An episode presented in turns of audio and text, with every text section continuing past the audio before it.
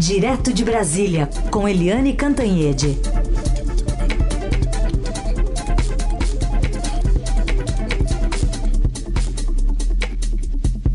Oi, Eliane, bom dia. Bom dia, Heisen, Carolina, ouvintes. Oi, Eliane, bom dia. Eu vou começar puxando esse assunto aí do Renda Brasil por duas perguntas bem parecidas de ouvintes aqui que enviaram com a hashtag Pergunte para Eliane. O Daniel e a Juliana querem saber se há uma chance desse anúncio do congelamento das aposentadorias, né, desse é, enterramento do Renda Brasil, se pode ter sido proposital para que o presidente viesse em seguida a público desmenti-lo e aí fingir que estava comovido mesmo com a questão das pessoas mais pobres. O Daniel, por exemplo, cita que é, de fato não poderia ter sido vazado propositalmente esses dados que foram publicados no fim de semana e criticado pelo presidente nas redes sociais. Oi, bom dia Daniel, bom dia Juliana. É, começamos hoje, começamos bem com perguntas de, vo de vocês, ouvintes, que são sempre muito bem-vindas. Olha, Daniel, Juliana, uh, Heisen, Carolina, ouvintes. Tem muita gente que acha isso, que o presidente Jair Bolsonaro é um bom marqueteiro que ele sabe exatamente fazer esse jogo de marketing, o que, que a narrativa vai contribuir para a popularidade dele, vai pro, contribuir para a campanha dele, a reeleição, etc. Mas eu acho que neste caso não foi bem assim, não.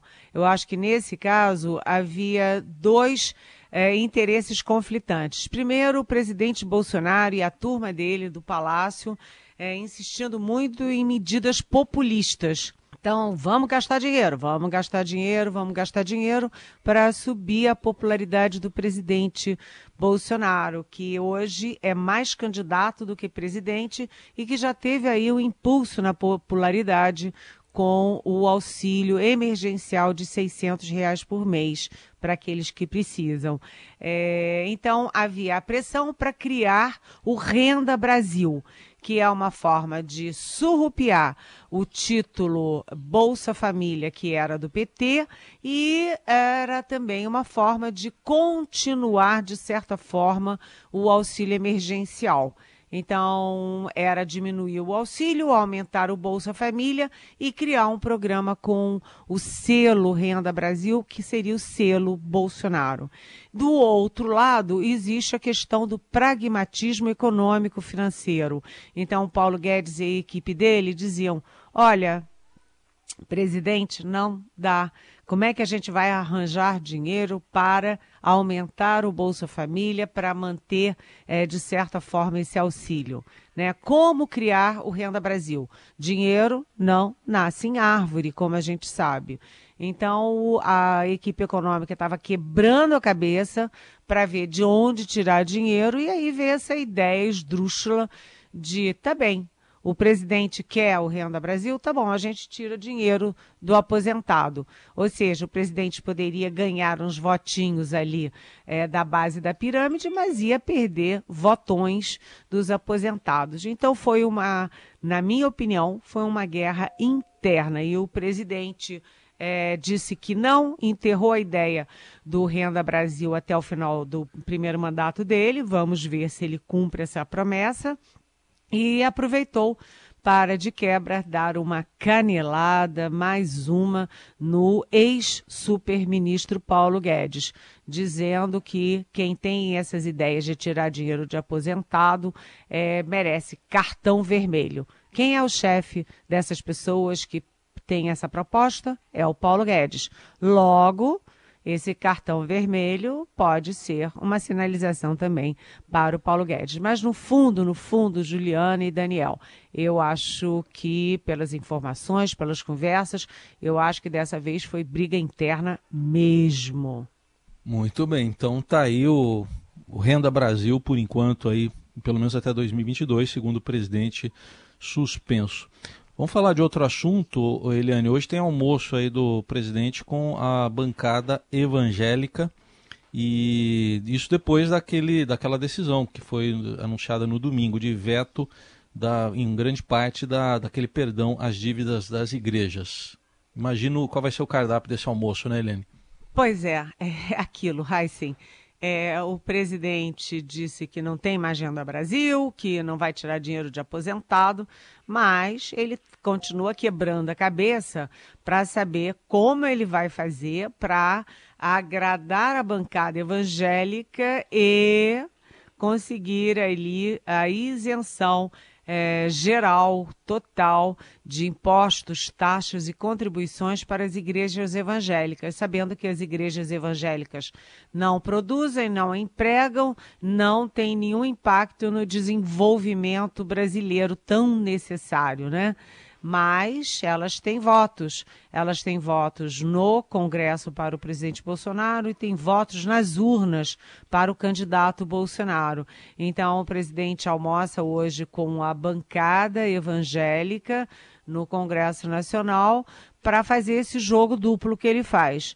Ele veta a isenção, é, mas veta só metade, então ele dá uma, uma colher de chá de um lado, mas ele tira essa colher do outro, e aí ele veta parte, mas põe no Twitter que, olha, eu vetei, mas se fosse deputado, derrubava o meu próprio veto. Ou seja, ele pediu para ser derrotado no Congresso e agora está se estudando a possibilidade de uma uma PEC, uma proposta de emenda constitucional para garantir essa isenção generalizada para as bancadas, para as igrejas evangélicas, para os templos e para os pastores, hein?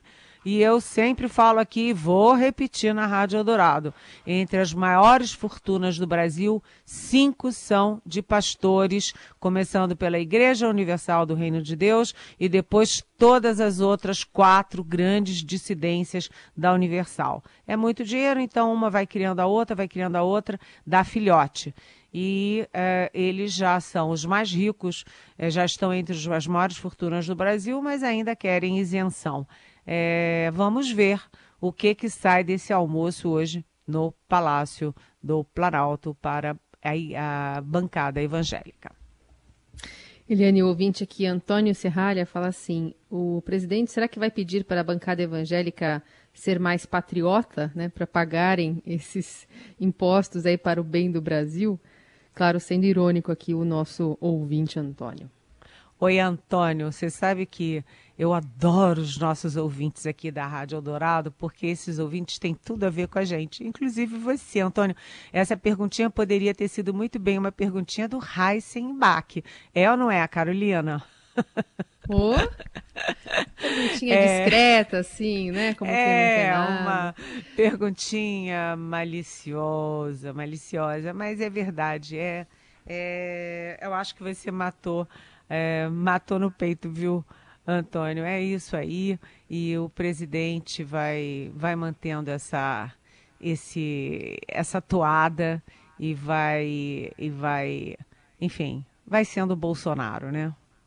É. Aliás, é, e... hoje... Oi.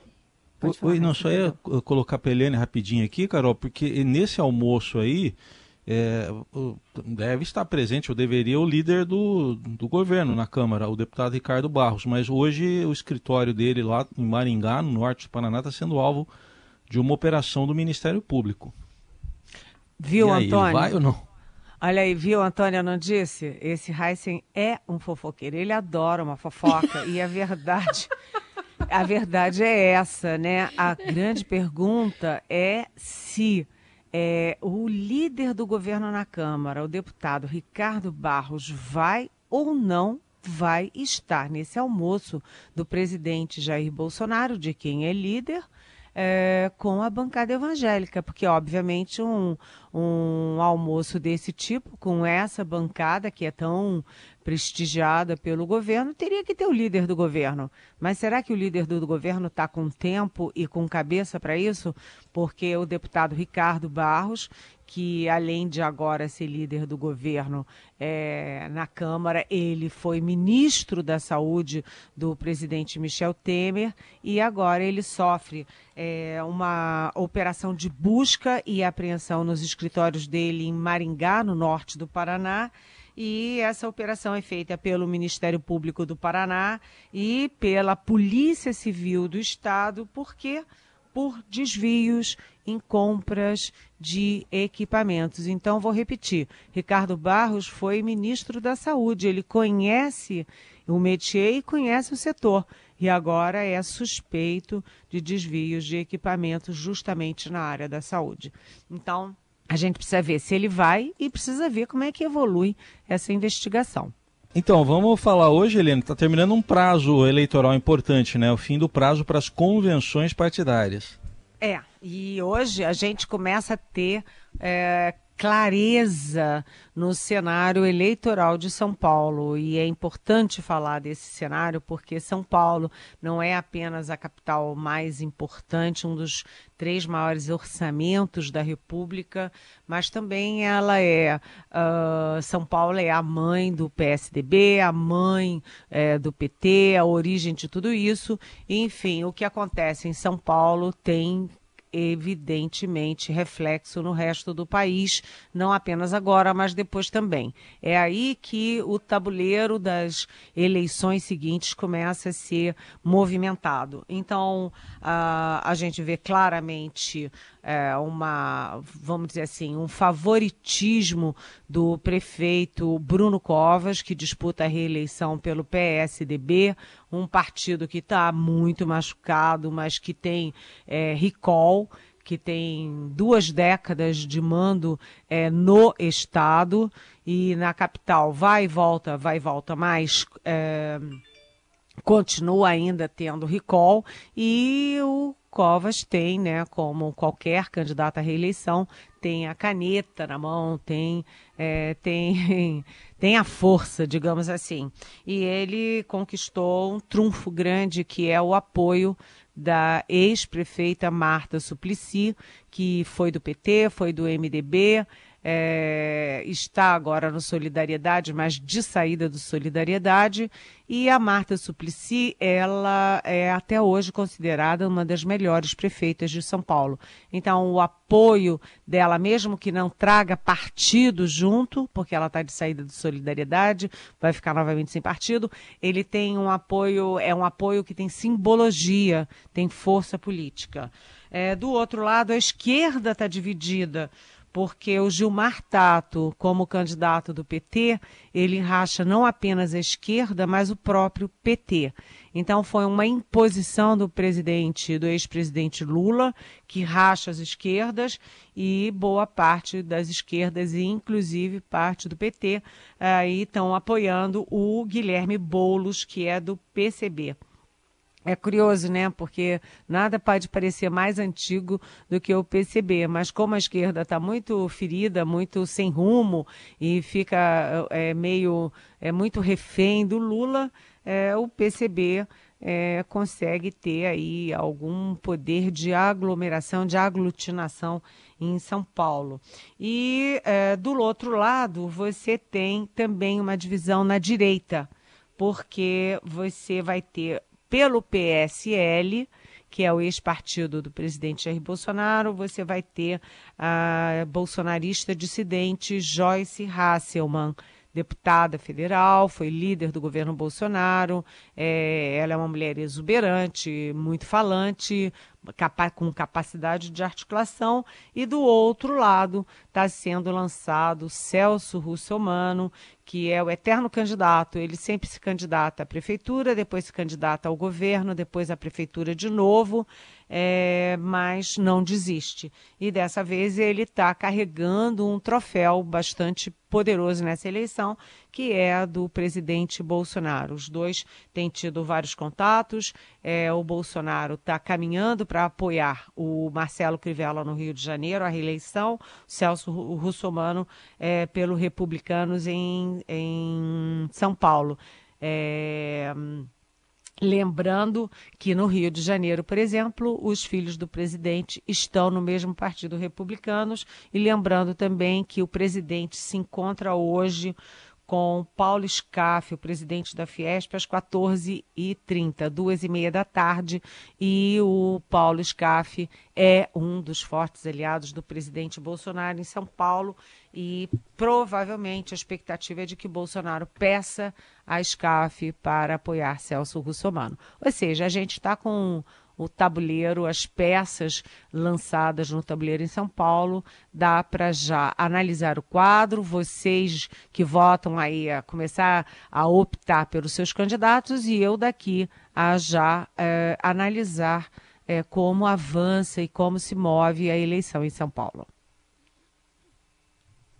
Eliane, perguntas aqui dos nossos ouvintes, ainda sobre meio ambiente. O Kevin, de Londrina, ele pergunta se o presidente. Por que o presidente ainda não se comoveu com os incêndios no Pantanal?